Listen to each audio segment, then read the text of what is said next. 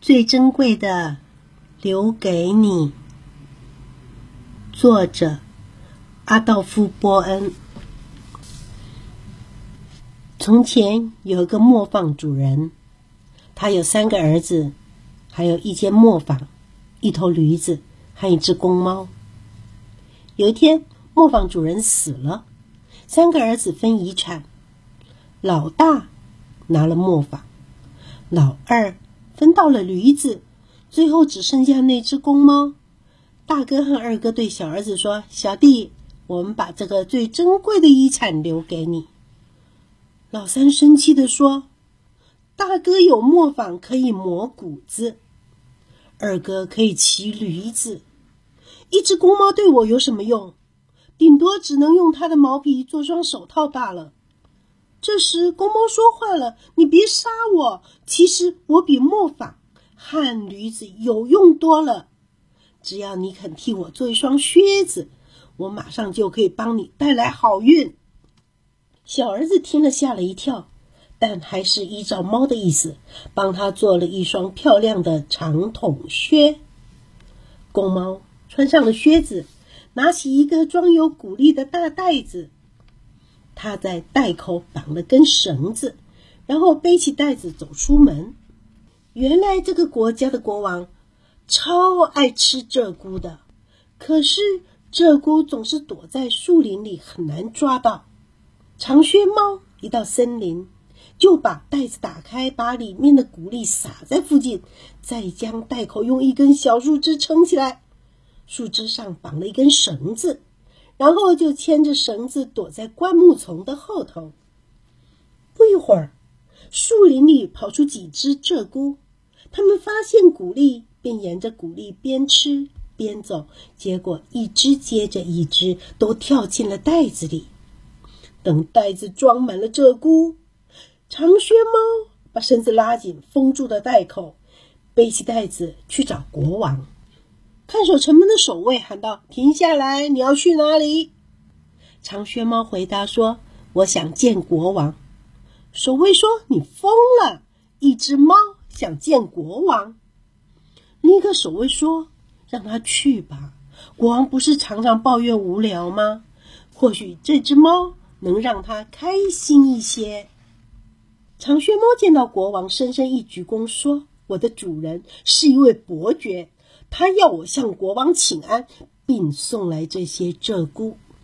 国王对这份礼物感到十分的惊讶，他马上命令侍卫长，只要长靴猫能背得动，就尽量的把国库中的金子装进他的大袋子里。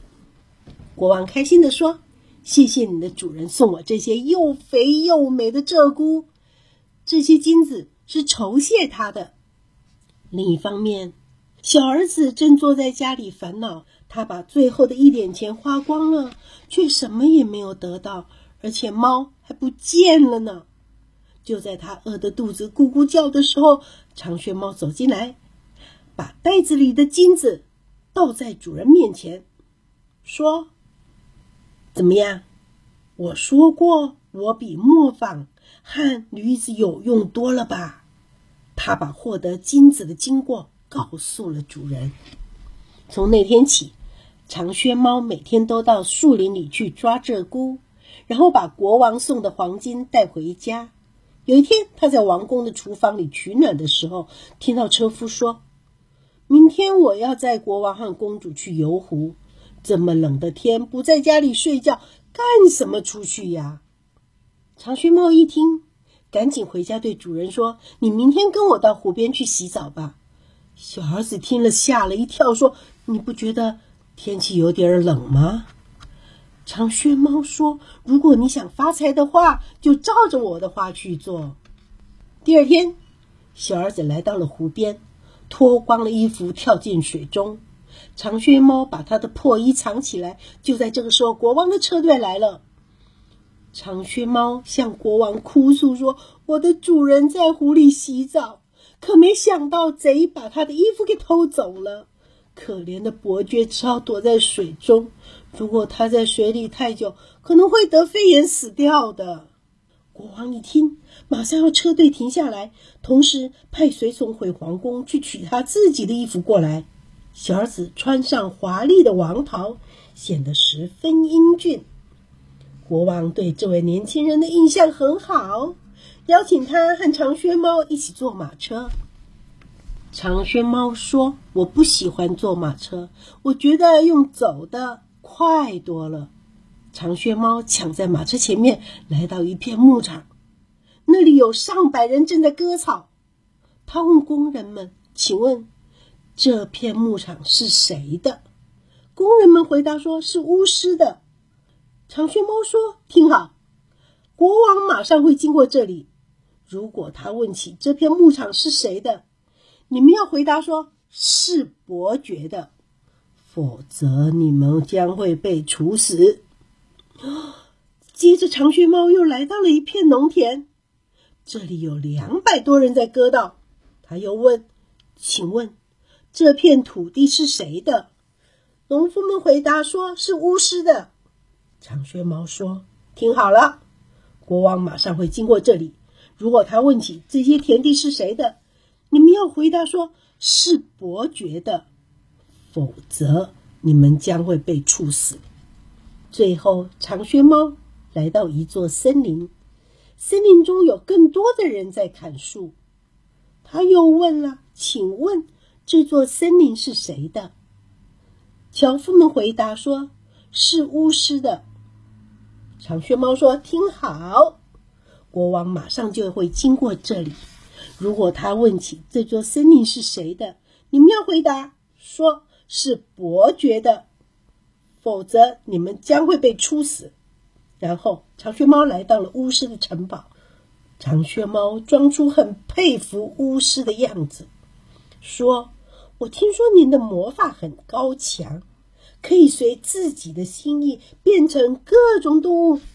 这是真的吗？您真的能变成一只大象吗？我觉得很不可思议耶！”